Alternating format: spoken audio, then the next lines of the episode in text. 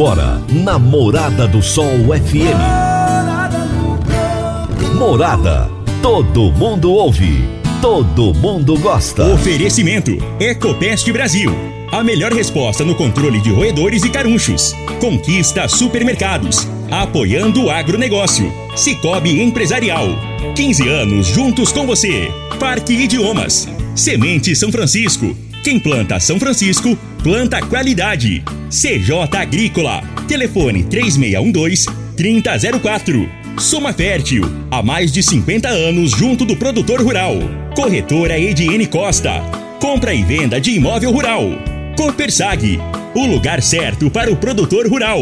Divino Ronaldo. A voz do campo. Boa tarde, minha família do agro. Boa tarde, ouvintes do Morada no Campo, seu programa diário para falarmos do agronegócio de um jeito fácil, de um jeito simples, de um jeito bem descomplicado, meu povo. Muito obrigado pela sua audiência nessa sexta-feira. Para finalizar a semana em alto astral, em, de uma maneira bem bacana, né? É, nada melhor do que um bate-papo falando do agronegócio. E hoje eu vou ter um bate-papo aqui dos melhores. Eu vou conversar com André De Bastiani, que é o coordenador geral do Rally da Safra. Mas o André é engenheiro agrônomo também, é produtor rural lá em Santa Catarina, e nós vamos falar a respeito do Rally da Safra que já está em campo em sua vigésima edição. Daqui a pouquinho eu vou bater um papo com o André. Você está ouvindo Namorada do Sol FM. Meu amigo, minha amiga, tem coisa melhor do que você levar para casa produtos fresquinhos e de qualidade. O Conquista Supermercados apoia o agro e oferece aos seus clientes produtos selecionados, direto do campo, como carnes, hortifruti e uma seção completa de queijos e vinhos para deixar a sua mesa ainda mais bonita e saudável. Conquista Supermercados. O agro também é o nosso negócio. Toda sexta-feira, meu grande mestre Alaor Vieira, poeta, escritor, nos conta os causos de sua meninice no quadro Minha Infância na Roça. Minha Infância na Roça. Minha Infância na Roça. Com o poeta Alaor Vieira. Minha Infância na Roça. Naquele dia, amanheceu com uma chuvinha bem fininha, uma garoa. Entretanto, meu pai já tinha colhido dois jacás de milho verde. Estava prometido uma pamonhada, também curau, angu e milho refogado. Estávamos esperando visita. Já quase na hora do almoço, eles chegaram num DKV candango, todo enlameado. Tinha um atolado na estrada, que era a razão do atraso. Eu estava na cozinha, justamente ajudando a retirar os cabelos do milho, quando desceu pela escada da sala um obelisco de aproximadamente 15 anos, a Flavinha. Tinha nas mãos um embrulho de papel manilhinha. Eu tinha certeza de que era pão. Estendeu na minha direção, dizendo: Eu trouxe para você. Sorriso largo, dentes entreabertos e olhos que nem castanho de coco. Toda criança tem um sonho. Naquele instante, entretanto, eu tinha um pesadelo. Foi um dia de festa, todo mundo animado. Quando saíram para ir embora, eu fiquei observando com olhos de despedida. Ela usava uma calça rancheira, hoje se chama jeans exibindo entre o cos e uma blusinha preta três centímetros de calcinha de renda branca.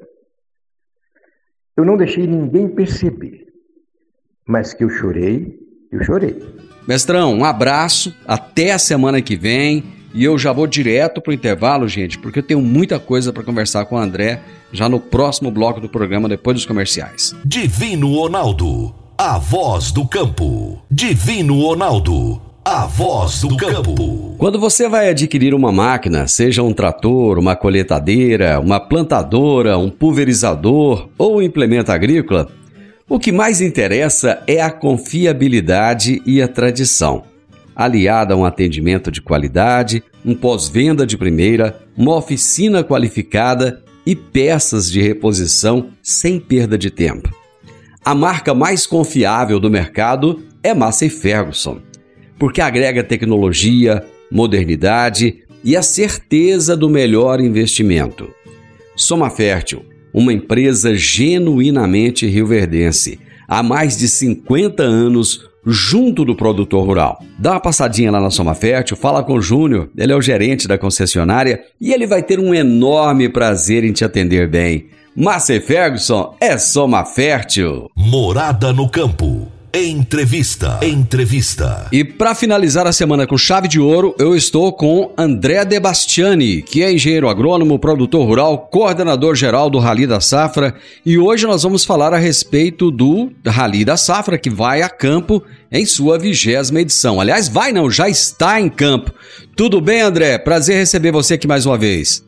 Fala aí, Divino. Satisfação é nossa estar tá mais uma vez aqui no AgroProsa falando sobre o nosso trabalho que percorre o Brasil inteiro. E de fato, estamos no campo já, Divino. Já estamos na nossa terceira equipe. O pessoal já sujou bastante a botina, porque teve bastante chuva essa semana, hein? Cara, muita chuva, expectativas de, de produtividades melhores. Quer dizer, você vai me falar se existem essas expectativas ou não. Bom, mais uma vez então, as equipes do Rally da Safra estão em campo, né, como sempre, para avaliar os resultados da soja do milho verão do Brasil.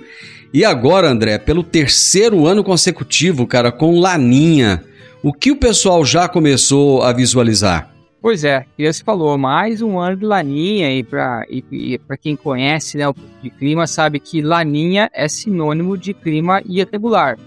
Em especial quando a gente olha para o sul do Brasil com volumes de chuva mais baixos também.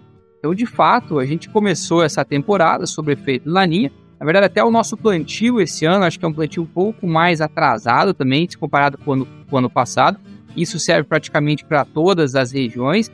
Mas, de fato, quando a gente começa a acompanhar a questão de volume de chuvas e até mesmo distribuição de chuva, esse padrão de laninha está muito presente esse ano, em especial no sul do Brasil. Então, quando a gente começar a falar um pouco das regiões, a gente vai ver que já tem, de fato, algumas perdas vinculadas ao fenômeno, fenômeno Laninha. Como é que nós estamos hoje, é, André, comparados com o mesmo período de 2022? Essa é uma pergunta bacana, Divino, porque quando a gente fez o lançamento dessa etapa soja aqui do Rally, que foi isso na semana passada, a gente fez um paralelo em relação à mesma época do ano passado. Na mesma época do ano passado, quando eu vim aqui falar um pouco dos números pré-Rally, nós já falávamos aí de uma quebra de produção de pelo menos 10 milhões de toneladas em função dos efeitos do Laninha que já eram irreversíveis, né? E isso valia tanto para o Rio Grande do Sul como também para Santa Catarina e Paraná. Eu diria que a semana passada, quando a gente fez essa divulgação dos, dos, dos dados pré-Rally, a gente estava talvez, estava talvez uma semana, ou melhor, um mês atrasado em relação ao mesmo período do ano passado, porque por conta um pouco daquele atraso de plantio que eu havia comentado, não só porque as chuvas demoraram um pouco mais para regularizar para início de plantio, mas se pegar também, por exemplo, o sul do Brasil e pega o Rio Grande do Sul, esse foi um ano que o plantio de trigo foi muito grande, foi 1,5 milhão de hectares de plantio de trigo. Então, como teve a quebra da safra de soja, o produtor apostou no trigo e, de fato, o trigo veio desenvolvendo muito bem. Só que aquele clima mais frio, acabou fazendo com que o, o, o ciclo da cultura se alongasse um pouco mais. Então a gente entrou dezembro plantando. Eu sou produtor lá em Santa Catarina. Eu estava lá fazendo lá no dia 20 de dezembro, lá antes do Natal. A gente tá plantando ainda, colhendo trigo e plantando aí também. Ou seja, é, é bem atrasado em relação aos, aos outros anos. Então, quando você começa a colocar aqui em perspectiva o momento de desenvolvimento das lavouras, a gente começa a ver agora, nesse momento, as lavouras serem prejudicadas mais por conta desse clima mais irregular. Mas o que eu queria trazer, né, como, como resultado aqui dessa pergunta, Divino, é que, uh, de fato, a gente está sofrendo igual ano passado por conta do clima irregular nessa época. Talvez uma diferença aí de alguns 20 ou 30 dias. Mas eu diria que a situação no, no Brasil é melhor, porque esse ano os efeitos do Laninha estão mais concentrados no Rio Grande do Sul.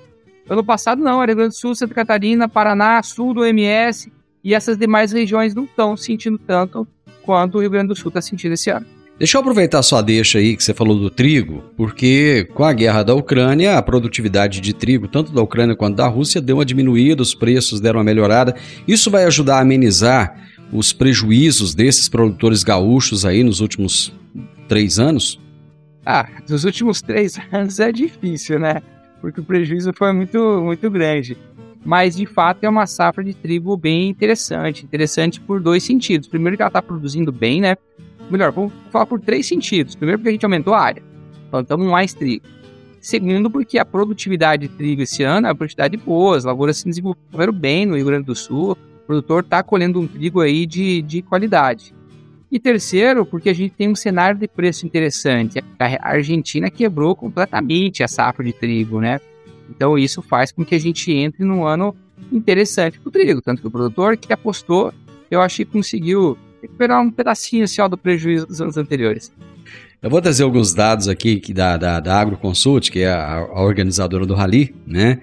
Então, a produção brasileira de soja está estimada em 153 milhões e 400 mil toneladas, né, um volume aí cerca de 19% acima da safra anterior.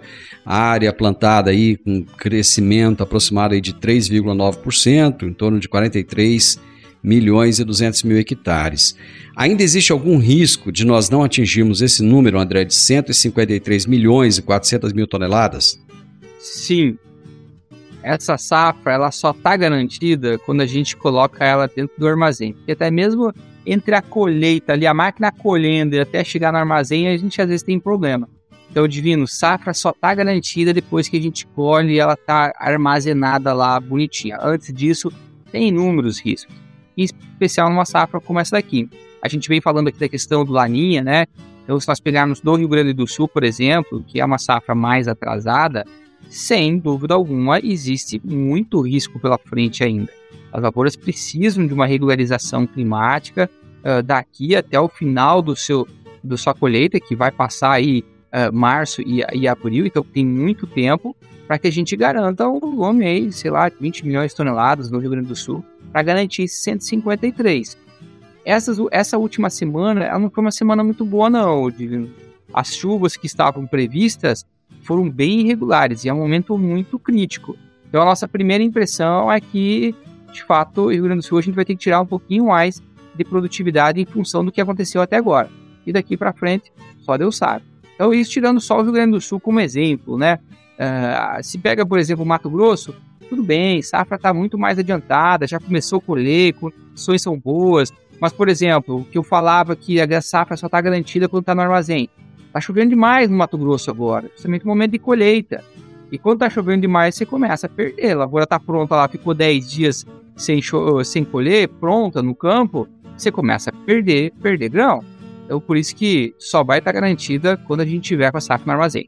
Bom, nós estamos falando de questões climáticas. E, e em relação a pragas e doenças, esse ano como é que está comparado com o ano passado, por exemplo? Então, nós começamos coletar já dados do nosso pessoal de campo, né? Eles já rodaram aí tanto o Médio Norte do Mato Grosso, tanto a região oeste do Mato Grosso, e essa semana estão no, no, no oeste do Paraná. Semana que vem entra na região de vocês.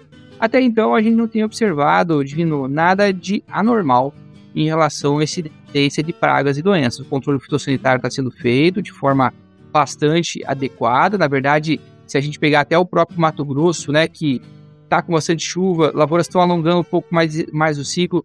A gente está vendo até a necessidade dos produtores fazerem mais uma aplicação de fungicidas, por exemplo. E isso acaba sendo até bom, no final das contas, porque você acaba controlando as DFCs, né, suas doenças de final de ciclo, e garantindo um peso ainda maior, maior do grão. Então eu diria que na soja, por hora, a gente não vê grandes problemas em termos fitossanitários. André, aguenta só um pouquinho aí para a gente fazer um intervalo e já voltamos. Divino Ronaldo a voz do campo. Divino Ronaldo, a voz do campo. Você que é empresário e tem dificuldades para controlar os seus recebimentos, fique tranquilo. O Cicobi Empresarial tem a solução. Com o Epicipag do Cicobi Empresarial, você tem todos os seus recebíveis controlados na palma de sua mão. E mais, pelo Epicipag, você administra suas vendas e visualiza seus recebimentos direto no celular de onde você estiver. E se precisar de capital, você pode antecipar os seus recebíveis direto pelo Epicipag. E é rapidinho. Epicipag do Cicobi Empresarial é fácil, ágil e faz toda a diferença. Morada no campo. Entrevista. Entrevista.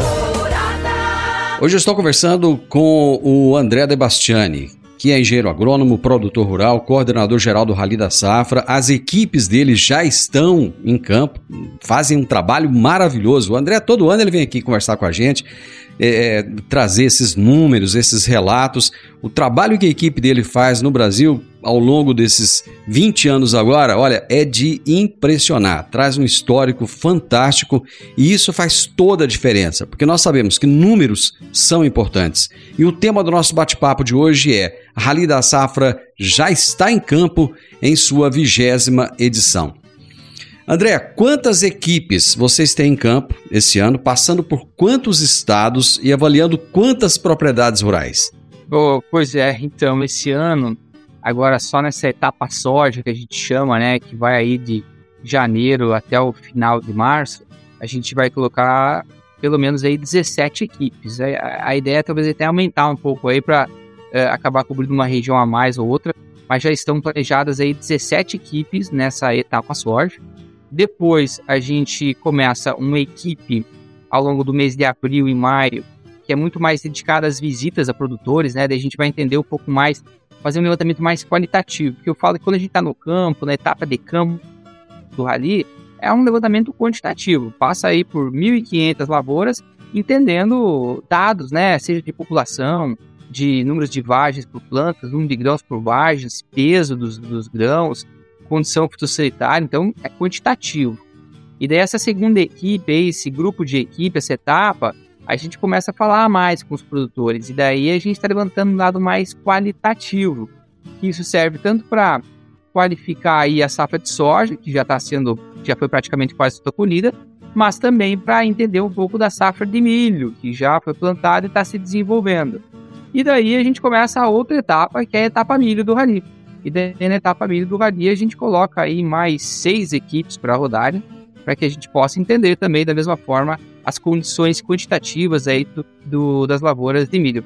Então, ao todo, a gente está falando de 23, 4, 28 equipes que vão estar no campo esse ano, Divino, para fazer mais de 1.500 amostras, rodar mais de 65 mil quilômetros pelo Brasil, uh, passar aí por todos os as principais regiões de produção agrícola do Brasil. Eu lembro que no ano passado, na nossa conversa, você é, contou que além dessas é, visitas presenciais, vocês faziam um trabalho remoto, que começou lá na pandemia, inclusive. Esse trabalho remoto, esse contato remotamente com produtores, ele continua a acontecer ou não? Está só no presencial agora? Não, acho que esse modelo híbrido aí veio para ficar, Divino. No começo da pandemia, a gente procurou fazer uma interação com o produtor muito mais uh, online, né? E funcionou muito bem, foi legal, foi uma experiência bacana. A gente aprendeu muito naquele momento, mas já no passado a gente já tinha voltado no modelo híbrido e se mostrou que tem que manter os dois, porque também a gente fazer aqui, utilizar os recursos audiovisuais e online para a gente alcançar um público ainda maior é, é importante, é bem importante. Tanto que a gente tem investido bastante isso daí, até até a gente está aqui no estúdio novo da, da, da AgroConsult aqui, o pessoal terminou de prontar ontem o estúdio, uh, e a gente vai estar tá, ao longo do rally trazendo uma série de informações para o pessoal, fazendo muito essa ligação, né, do que está acontecendo no campo, trazendo para nossas redes sociais, para conseguir informar o produtor muito rápido e com bastante celeridade do que está acontecendo. E é bacana quando você faz isso aí com um ambiente visual interessante, com uma série de recursos.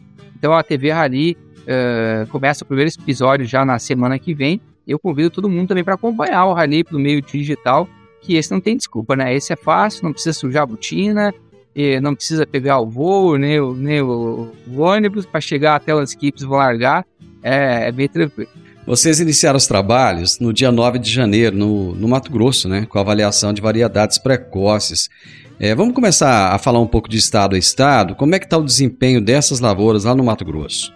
Então, uh, Mato Grosso é um estado grande, né? Quando a gente fala Mato Grosso, a gente tem que dividir o estado em regiões. Se começar falando de plantio, falando da região oeste do estado, lá região de Parecis, apesar é um plantio mais atrasado em relação aos outros anos, né? Apesar de também o produtor lá é o produtor que planta muito algodão segunda safra, né? E daí quando você fala do produtor algodão, algodão segunda safra, ele é produtor de algodão, não é produtor de soja. Por acaso ele planta soja, então a prioridade é o algodão. E ele acabou plantando a soja numa condição, vamos dizer assim, que não era a melhor. Uh, não tinha umidade suficiente ainda, plantou muito no pó, então o desenvolvimento das primeiras lavouras foi prejudicado por esse plantio aí sob condições mais irregulares. E quando o pessoal foi a campo, de fato, a gente viu que o oeste do estado acaba sofrendo um pouco mais por conta dessa, dessa condição. Apesar de que ainda, ainda a gente foi surpreendido positivamente por boa parte das lavouras. Mas uma situação que a gente viu bastante nessa região oeste do estado é a dessecação antecipada, né? Como você tem que entrar com algodão, a gente viu lavouras aí sendo dessecada no estágio R6. Quando está no R6, o grão às vezes nem desmamou ainda do, da, da vagem e você acaba perdendo aí produtividade da soja. Mas de novo, porque o foco é o algodão. Quando a gente entra, por exemplo, já no Médio Norte, foi uma, foi uma safra, uma implantação das lavouras dentro do calendário, vamos dizer assim, normal. Ano passado foi bem adiantado, esse foi um ano normal em termos de implantação das lavouras. No desenvolvimento, eu acho que o que pega mais são as chuvas agora, Divino. Está chovendo bastante nesse momento. Isso está dificultando o trabalho de campo, seja para você fazer a colheita, seja para você plantar o, o milho segunda safra também. Já quando a gente olha para a região do Vale do Araguaia, talvez seja a região mais afetada, principalmente quando a gente olha lá para Água Boa, Canarana, Chavantina, que daí atrasou o plantio bastante, as lavouras se desenvolveram aí com, com mais tardiamente do que de costume. E já, já quando a gente olha para a querência, né, mais ali a, a região de fronteira com o Pará, uma safra que a gente pode dizer que ainda vem se desenvolvendo muito bem, e o sudeste do estado, que a gente vai entrar na, na semana que vem lá do, do, do estado, é, é, eu diria que foi um início muito bom. Então, por hora, nós estamos falando com Mato Grosso uma produtividade de 60 sacos. É abaixo do 61,2 da safra passada, que foi recorde. E eu diria que depois dessa primeira rodada do Mato Grosso, a tendência é que a gente aumente esse número. É, e porque e a razão é que as lavouras de ciclo médio e tardio vêm com um potencial sensacional, muito bom. Então, se a gente tem um clima regular agora daqui para frente, é bem possível que a gente passe a, a revisar os dados do Mato Grosso para cima. Você já trouxe aí alguns spoilers do Rio Grande do Sul. No ano passado eles não chegaram nem a 30 sacas, em média, né? Esse ano, é, você acha que eles vão conseguir números melhores? Ah, sim, esperamos, né? É, é, divino, porque ano passado, se pegar em termos de, de produção, a produção do Rio Grande do Sul aí ficou em 10 milhões de toneladas. É muito pouco para um estado que produz mais de 20, né? Então quebrou mais de metade da safra. Para essa safra agora, a gente já começa com um potencial que não é o potencial todo da safra do Rio Grande do Sul. O Rio Grande do Sul poderia colher aí, sem dúvida alguma, 60 sacas, né? Tem tecnologia para isso daí, mas a gente já está falando no Rio Grande do Sul de uma safra em torno de 51 sacos. E eu diria que o viés para o Rio Grande do Sul é negativo. Provável que na próxima revisão a gente faça um aumento do Mato Grosso, mas o Rio Grande do Sul acaba caindo um pouco em função das condições ao longo dessa, dessa última semana. Você que é um produtor rural lá em Santa Catarina, como é que está a expectativa para o Paraná e Santa Catarina? Uh, melhor, melhor. A gente também sofre lá a irregularidade climática, mas não se compara com a situação do ano passado. Tiveram mais chuvas que, que acabaram acontecendo ao longo do desenvolvimento da safra. Então a condição do Santa Catarina é melhor talvez o extremo oeste um pouco mais seco, mas é uma safra ainda, ainda boa. E quando a gente olha para o Paraná, tem diversas realidades também, né? O pessoal tá lá agora, inclusive tem uns vídeos que o pessoal já postou ali, olhando para as lavouras ali de Marechal Cândido Rondon, a região mais ali do Beira Lago, que a gente chama, que foi uma região que sofreu mais esse ano com, com, com clima mais irregular, mais seco, né? E está perdendo produtividade mas eu diria que ele é mais pontual, não é tão generalizado quanto foi no passado, né? Quando a gente olhou para o Paraná. E já quando a gente olha para o norte do estado, ou quando, também quando a gente olha para a região centro do, do Paraná, as condições de desenvolvimento são boas. Então, se pegar, por exemplo, o Paraná, nós estamos falando aqui de produtividade estimada de 61,5 sacos por hora. É uma bela de uma produtividade. Uma boa parte do Mato Grosso do Sul foi bastante afetado no ano passado. A situação por lá está melhor agora? O Mato Grosso do Sul, no ano passado, ele foi literalmente o divisor de águas. Então você pegava o sul do Mato Grosso do Sul, não choveu, foi a mesma realidade do oeste do Paraná, de Santa Catarina e Rio Grande do Sul. Já o norte do Rio Grande do Sul se assemelhou, assemelhou muito mais ao desenvolvimento das lavouras de Goiás e de Mato Grosso, que ambos tiveram recordes de produtividade. Então, ano passado foi muito dispare a condição. Esse ano ela é mais regular. A condição do sul do MS também é boa, talvez um pouco pior ali na região de divisa com, com o Paraguai, uh, mas as condições são interessantes sim. Por hora a gente está falando de 59,5 sacos de média para o estado contra 44,9 da safra anterior. Eu preciso de fazer mais um intervalo, André. Coisa rápida, já já estamos de volta.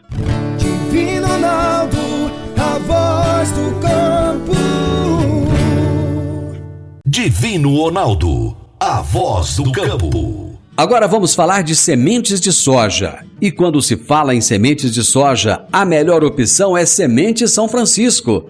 A Semente São Francisco tem um portfólio completo e sempre atualizado com novas variedades. É uma semente com alta tecnologia embarcada e está sempre inovando as técnicas de produção. É uma empresa que proporciona ao produtor qualidade e segurança, com confiança e solidez. E tudo isso faz da Semente São Francisco uma das melhores sementes do mercado. Semente São Francisco quem planta, planta qualidade. Morada no campo. Entrevista. Entrevista. Vocês já ouviram falar do Rally da Safra? Ele está em sua vigésima edição. Eles percorrem o Brasil, uma boa parte do Brasil, a maior parte produtora do Brasil, fazendo levantamento em loco, conversando com produtores rurais, indo até fazendas e eles trazem os números e trazem as expectativas de produção. Logicamente que esses números são revistos ao longo do tempo e tal, e eles apresentam isso, fazem um grande relatório todos os anos. Inclusive continuaram a fazer isso durante a pandemia, de forma remota, falando com produtores remotamente, mas fizeram o trabalho e fizeram o papel deles e estão de novo no campo. E eu estou conversando com o André Debastiani, que é o coordenador geral do Rally da Safra. Goiás é, você acabou de, de, de, falar ainda há pouco que Goiás teve produtividade recorde né, no ano passado. Né? Nós tivemos aí uma média de 67,2 sacas por hectare na safra passada.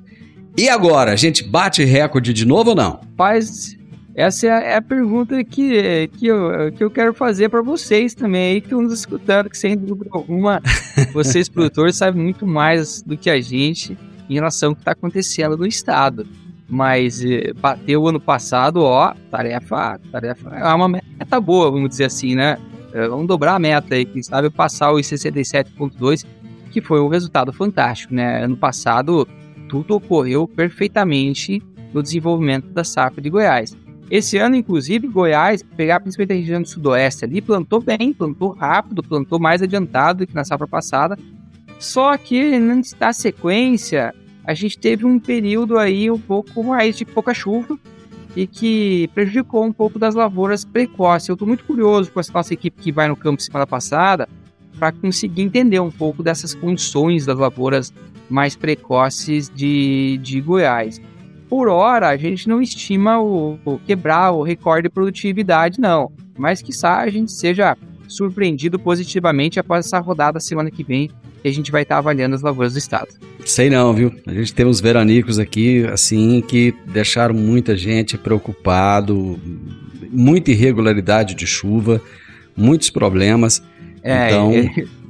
sei não, o pessoal tá meio pessimista é. Para esse ano em relação, comparado com o ano é, passado, pelo menos. Mas você falou da equipe do, do Rally que vai estar tá na região na semana que vem. Né? Eles vão fazer avaliação em Mineiro, Jataí, aqui em Rio Verde, como fazem todos os anos, né? Já é, é comum a gente receber a, as equipes aqui.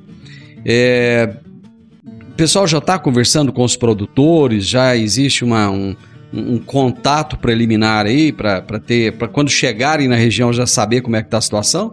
Sim, na verdade isso é uma tarefa constante da nossa equipe aqui na AgroConsult. A gente tem um momento do Rádio da Safra que a gente vai a campo, né? E tem toda essa divulgação que a gente está em campo, o que a gente está fazendo. Mas esse é o nosso dia a dia, o Divino. Eu tenho equipe aqui só para isso, só para conversar com os produtores, entender o que se passa em cada uma das regiões, fazer cruzamento de imagens satélites e condição de chuva, para que a gente sempre esteja imunido de informações sobre cada uma das regiões. E por isso que a gente já traz esse cenário no qual a gente não está prevendo uma, que, uma quebra de recorde no, no estado de Goiás, porque a gente de fato viu a ocorrência desses viranicos aí que prejudicaram um pouco das lavouras de ciclo mais precoce, né? Tanto que a gente está falando hoje para Goiás de 62,9 sacos por hectare de média. Daí o cara fala assim, pô, mas é quatro sacos abaixo do que a gente teve na safra passada, é, são quatro sacos, mas ainda é uma bela de uma produtividade. Então vamos ver o que, que os números de campo vão nos mostrar na semana que vem. E é interessante, você falou desse contato diário que suas equipes têm, acaba criando até uma amizade com os produtores, né? Com os produtores e com o pessoal de comunicação aí, né, Divino? Quanto tempo a gente já tá conversando? Oh! já tem um tempo. É. Não, isso de fato. André, só... E é muito bacana, porque a gente acaba acompanhando também a evolução né, de cada uma das regiões. São 20 anos de rally, o Divino. E ao longo de 20 anos a gente viu a agricultura brasileira passar por inúmeras transformações.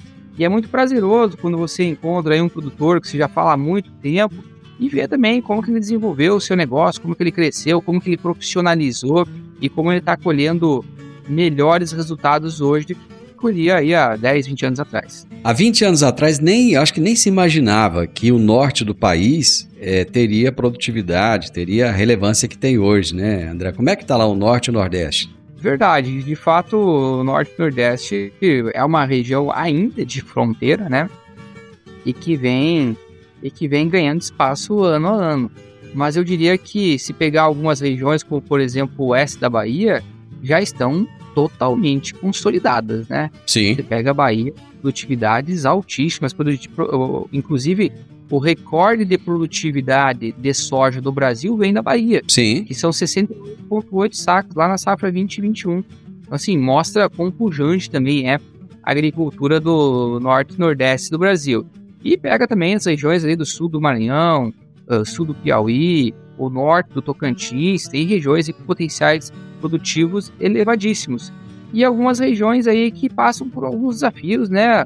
A soja, de uma certa forma, ela vai avançando para as áreas de fronteiras. E quando a gente fala de fronteira é porque são áreas que têm características agrícolas um pouco distintas, seja por conta de um clima mais irregular, o volume de chuvas um pouco menor, ou por uma condição de solo mais arenosa, que daí de, de, de requer que você tenha também um cuidado maior.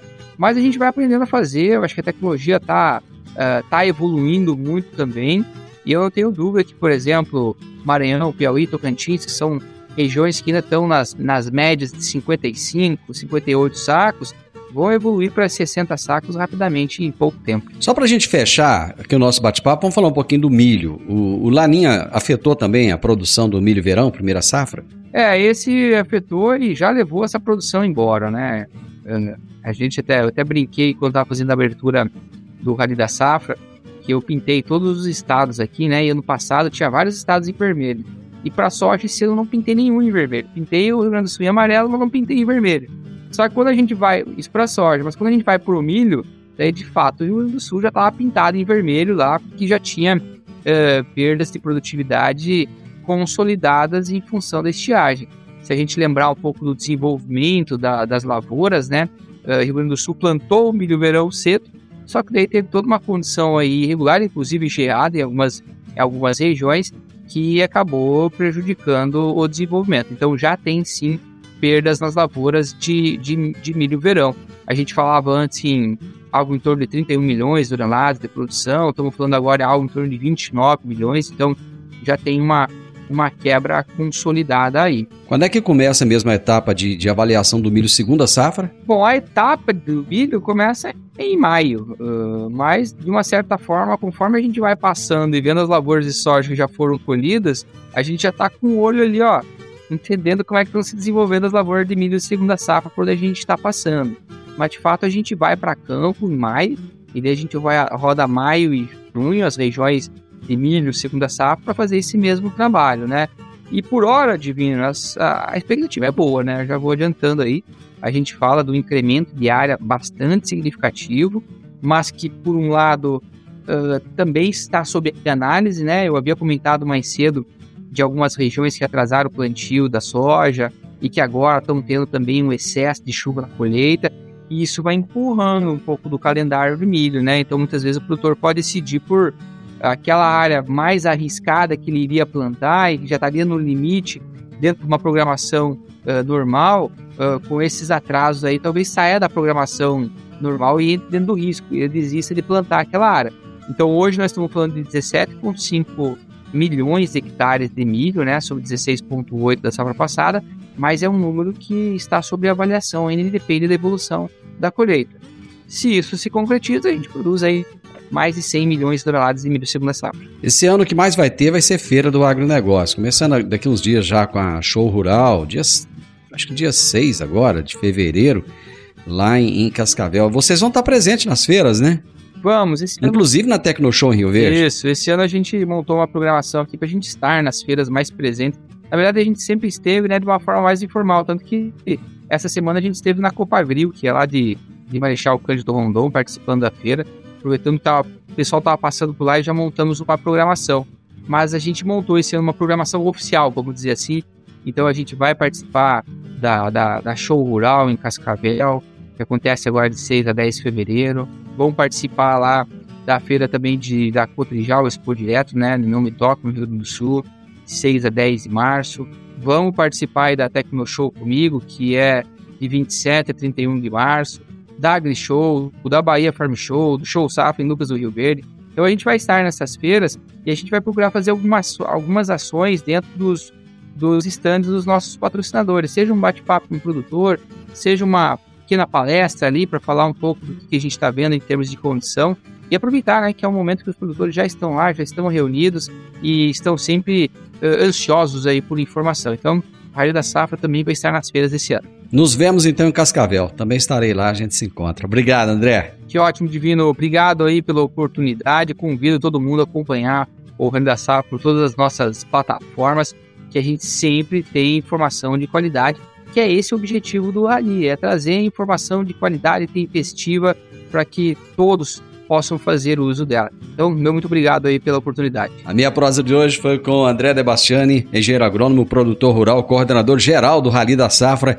e falamos a respeito do Rally, que já está no campo em sua vigésima edição. Final do Morada no Campo. Espero que você tenha gostado. Segunda-feira, com a graça do nosso bom Deus, estarei junto com vocês novamente a partir do meio-dia aqui na Morada FM. Hoje é feriado de São Sebastião. Então, aproveite bem o seu feriado, curta bastante. Muita gente já está prolongando aí o final de semana, né? O feriado é só municipal, gente, só municipal. Por isso que tem muita gente que está trabalhando, né? A vida continua lá fora. Um grande abraço para você. Te encontro na segunda-feira. Que Deus te abençoe. Até lá. Tchau, tchau. Divino Ronaldo, a voz do campo. Você ouviu pela Morada do Sol FM. Morada. Todo mundo ouve. Todo mundo gosta. Oferecimento: Ecopest Brasil. A melhor resposta no controle de roedores e carunchos. Conquista supermercados. Apoiando o agronegócio. Cicobi Empresarial. 15 anos juntos com você. Parque Idiomas. Semente São Francisco. Quem planta São Francisco, planta qualidade. CJ Agrícola. Telefone 3612 3004. Soma Fértil, há mais de 50 anos junto do produtor rural. Corretora Ediene Costa. Compra e venda de imóvel rural. Copersag, o lugar certo para o produtor rural. A edição de hoje do programa Morada no Campo estará disponível em instantes em formato de podcast no Spotify, no Deezer, no TuneIn, no Mixcloud, no Castbox e nos aplicativos podcasts da Apple e Google Podcasts. Ouça e siga a Morada na sua plataforma favorita.